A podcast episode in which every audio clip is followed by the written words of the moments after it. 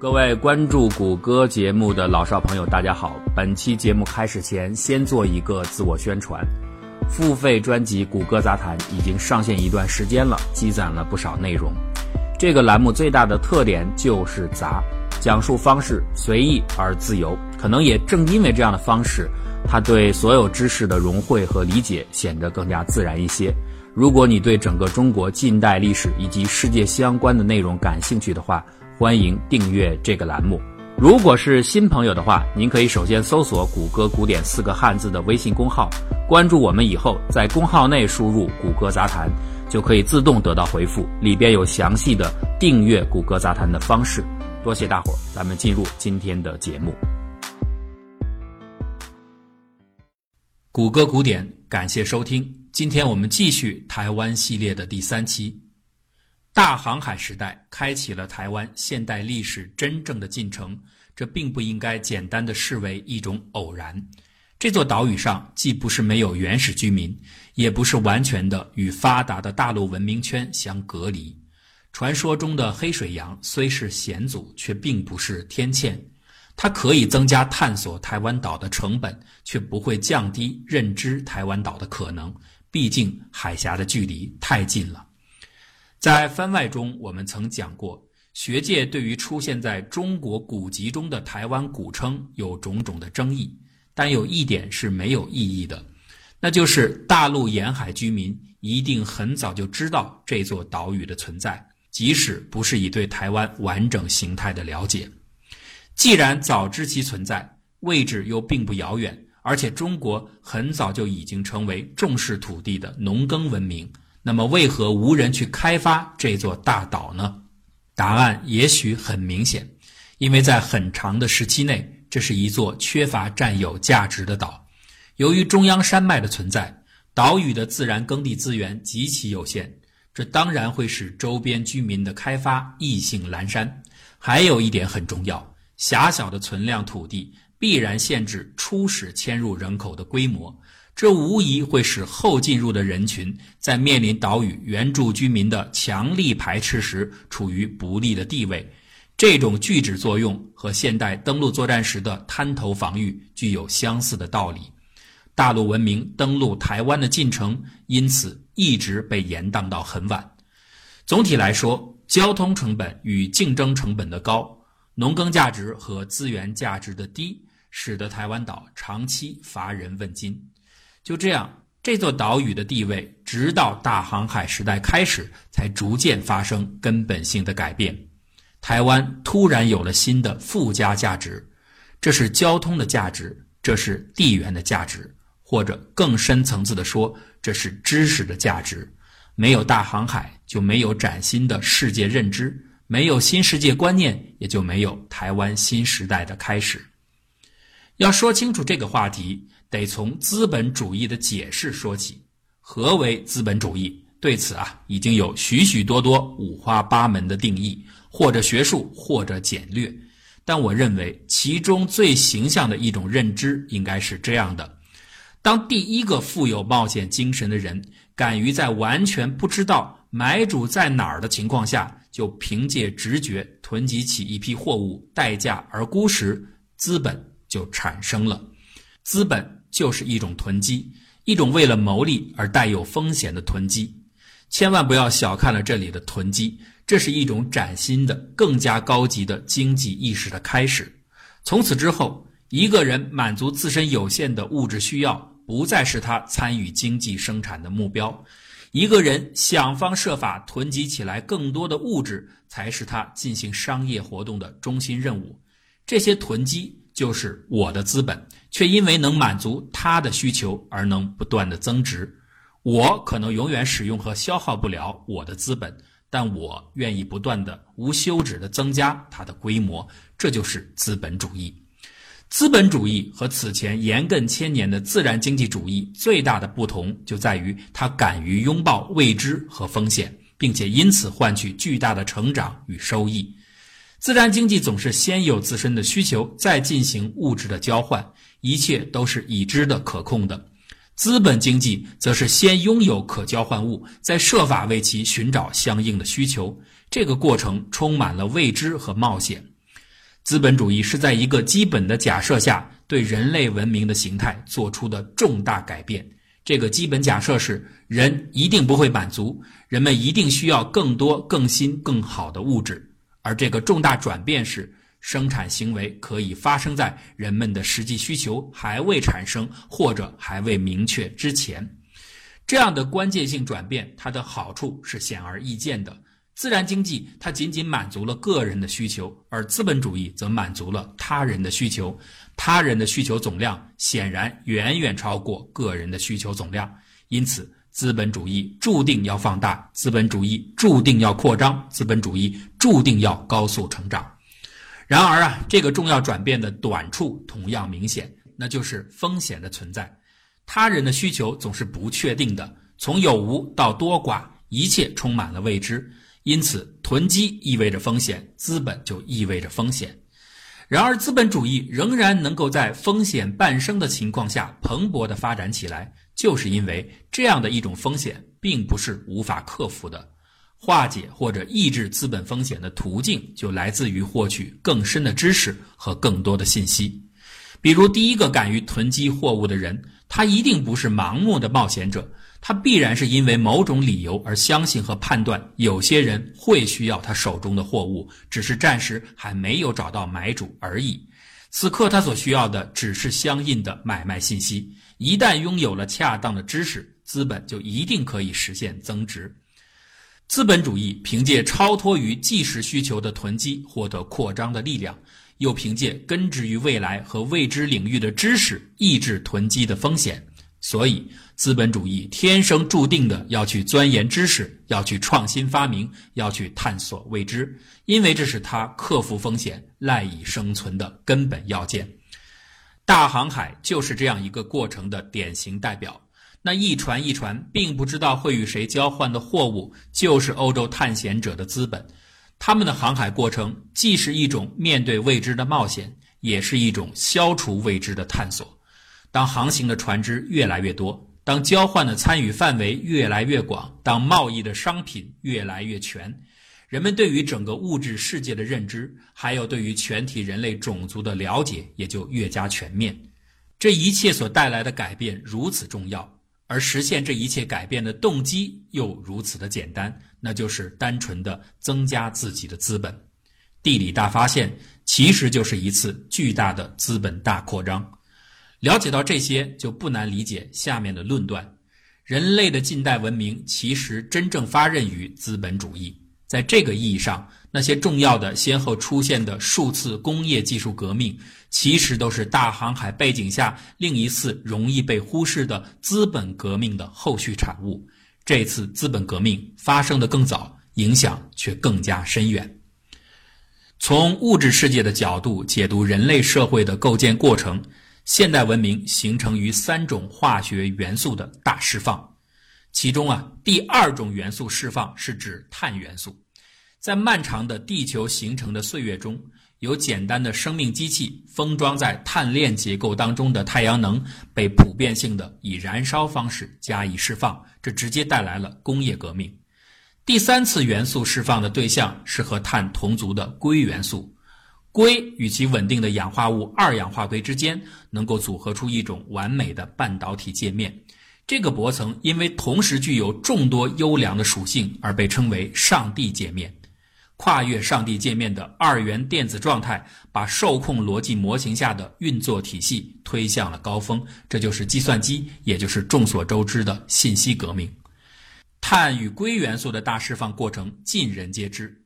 然而，还有另一种同样重要的元素大释放，却往往被人们所忽视。从时间顺序上来说，它是首先发生的；从潜在影响上来说，它所引起的价格革命奠定了后世众多技术革新的基础。这种元素就是银，正是白银资源在全球范围内的重新分布和流动，第一次在全球意义上促成了地球资源的大发现和各类物资价值量化的总过程。由此才真正开启了全球化文明的时代进程，而台湾岛的价值也正是在价格革命中被重新改写。我们在这里先来看两段17世纪的欧洲牧师留下的日记。公元一千六百年到一六三零年之间，出生于西班牙安达卢西亚的牧师阿隆索·巴巴，正生活在南美殖民地玻利维亚的波多西。他住在一条山谷旁边的圣贝尔纳多小村，在这儿，他描述了一段当地人提炼白银的场景。在一个大的长院当中，有一片用石头铺就的硬化地面，人们把挖出来的含银矿石砸碎成小块，铺陈在硬化地板上。先浇上百分之五左右的盐水加以湿润，然后牵来骡子在碎石层上来回的踩踏，并且不断的泼上硫化铁和汞。如此反复的加工，大约六周后，碎石头当中就会出现一粒一粒的浅灰色的小球。人们把这些小颗粒收集在袋子当中，用水清洗干净，并且使劲挤压出里面的水银。最后剩下的固体小银块作为成品运输出去。这些小球就是现代化学所说的汞剂，这是一种金、银等贵金属和汞形成的合金，它无毒，容易运输，只要稍加提炼就可以恢复得到白银。顺便说一句，汞剂在中国的出现也很早，不过是以皇帝们经常服用的仙丹方式。皇帝们当然对吃汞没有多大兴趣，他们真正想吃的是黄金，而黄金容易藏在汞剂当中。另一则日记来自于明末时期待在中国的一个叫做拉斯格台斯的神父。我们通常并不清楚明清时代的中国人在使用白银的时候真实的场景是怎么样的。神父的记录提供了活生生的即视感。每个中国人买东西的时候都随身携带着一把钢剪，根据价钱从银锭上绞下来大小不等的碎块，再用等子称量出所需的分量。人们的动作非常熟练。如果只需要二钱银子或者五厘银子，他们往往一次就能准确地捡出需要的银块。在中国，连小孩都会估计银锭的重量和成色。人们会随身携带一个装有蜡的容器，它可以把蜡块按压在银屑上，收集掉下来的银渣。当银屑积累到一定的程度时，只要把蜡块融化，就可以回收银子。以上这两段看似毫不相关的、隔着半个地球的古老记载，却真实的反映出当时世界贸易当中最大宗的一种商品交易在供求两端的鲜活图景。这种核心商品就是白银，而它最主要的流动起点和终点，分别就是南美洲的银矿和当时世界最主要的商品中心中国。从大约16世纪开始，白银进入到大释放的年代。而这个现象的出现得益于两大白银产区的发现，其一是西属美洲，其二就是日本。美洲的安第斯山区由于处在特殊的地质构造带，富集了全球最主要的银矿资源，延绵地分布在墨西哥、秘鲁、智利一线。西班牙人首先在美洲原住民族那里发现了数量众多的金银器，于是他们顺藤摸瓜，在这个区域开展了勘探活动。从一五三零年墨西哥城附近发现苏提皮科银矿开始，一系列富银矿区在墨西哥的附近被找到。到一五四五年，规模惊人的秘鲁总督区内的波多西矿被发现，标志着白银大释放进入到最高潮。波多西也就是我们前面提到的那位神父居住的地方。随着天亮波多西矿的开发。汞技法的普遍使用，以及汞技生产必须要消耗的汞资源在南美本地被找到，这三大要素的推动，整个16世纪的后半段，南美洲白银产量呈现出几何级数的发展速度，并在此后一直维持着高产水平，直到18世纪后才开始逐渐回落。几乎在同一时期，日本的白银生产也进入到快速成长期。兵库县的生野银矿、岛根县的岩美银矿，还有佐渡岛上的银矿，都是高产矿区。一个例子可以从侧面说明日本白银数量的激增。德川家康一六一六年去世，他的身后留下了白银四千五百九十三箱，大约重十七万五千七百三十七公斤，这可是数百万两的白银呐！所以，十六世纪的日本被称为 Silver Island。根据估计，从1560年到1600年之间，日本每年出口的白银都在3.4万公斤到4.8万公斤之间。那到了1600年之后，日本出口的白银已经增长到十三到十六万公斤。综合各方的数据资料，平均而言，西属美洲所产白银在十七世纪的前后占世界白银总产量的份额约为六成到七成多，而日本的白银份额大约为接近两成。不过，这些不同产地的白银最后的流向却有着一个共同的主要目的地，那就是中国。日本的白银自然因为地利之便，直接流向中国，换回丝绸等主要商品。美洲的白银则分为东西两路，一路向东横跨太平洋，通过著名的菲律宾马尼拉和墨西哥阿卡普尔科港之间的航线，在马尼拉大帆船的运输下。在吕宋岛与不顾禁令偷偷出海的中国商人完成交易，另一路则向西，经过加勒比地区，作为殖民利益被运回到西班牙的王室和贵族手中。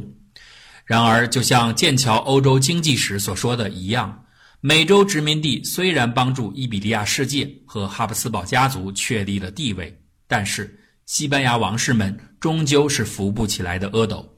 运回的白银很快就被生猛而精明的来自荷兰等低地国家的商人们用各种技巧所攫取，比如他们有的时候会先买断西班牙人手中的白银或者物资，形成垄断之后再提高价格。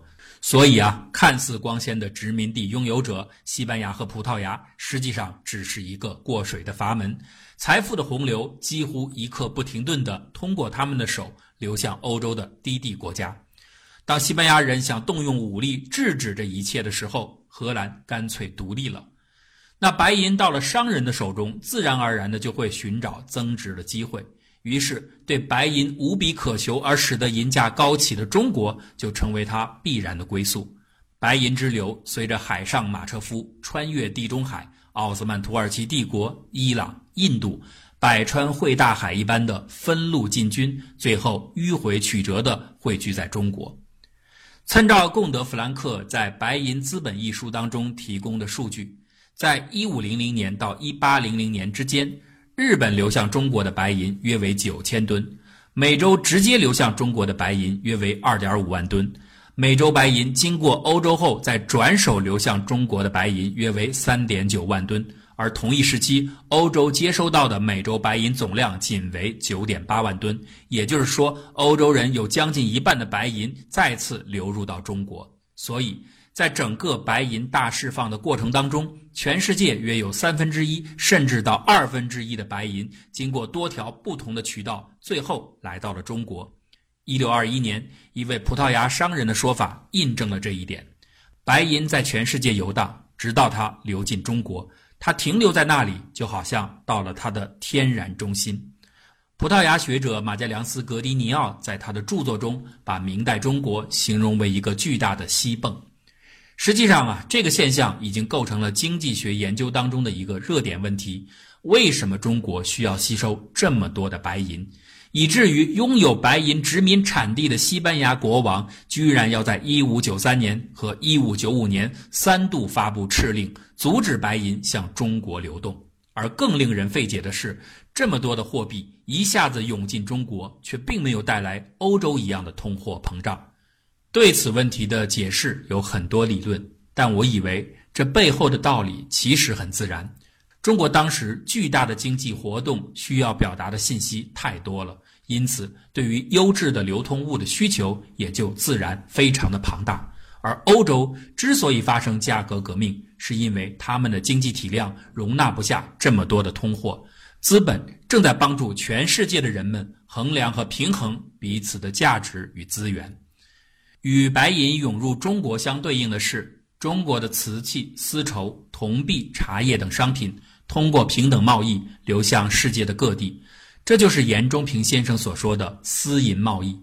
当然了，我们这里需要说明一点是，生丝和丝织品在对日贸易中的确占据了七八成的比重，但在对欧贸易中，丝绸商品是否占据主体地位还有不少的争议。仅从考古资料显示，似乎瓷器、铜币一类的商品要多一些。不过，这并不妨碍我们用丝银贸易作为这个时期中外贸易形态的代称。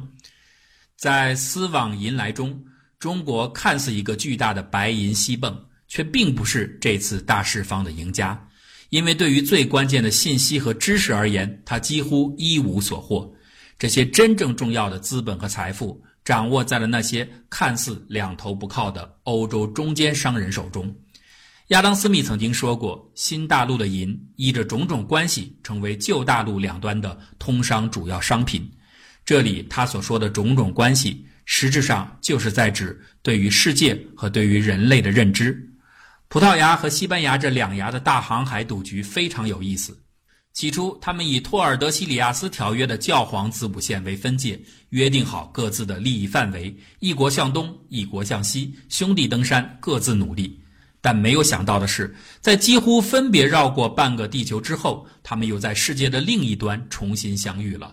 于是，利益的边界又成了问题，双方只得再次制定萨拉戈萨条约，画出分界线的另一半。这条分界线的位置差不多就在今天的东亚区域的边缘，于是，在这条分界线的附近，葡萄牙人占据了澳门，西班牙人占据了吕宋，各得其所。西班牙人利用吕宋岛中转美洲的白银，葡萄牙人利用澳门运来日本的白银。前者是一个全球贸易，后者是一个区域贸易，但是同样的赚钱。赚钱就会让人眼红。刚才我们说了，两牙只不过是过路的财神，在欧洲真正的知识拥有者在安特卫普，在阿姆斯特丹。于是，荷兰的快帆船很快开到了东亚的海面。而另一方面，占据地利之便的中日两国之间，也有不少敢于冒险的武装商队开始出现。荷兰人虽然拥有全球贸易的知识，但是。海盗们则掌握着东亚贸易的独特信息，再加上原先两牙势力占有先机之后不愿放弃而继续坚持，在这几方较量的战场当中，台湾岛恰好落在了竞争的要冲，它的价值因此而得以重估，它的命运在开场阶段就体现出纷繁复杂的独特一面。中国版图中唯一一块因地缘价值和商业价值的肇始而融入的土地，在银与丝的纠缠当中，开始了它独特的历史变迁。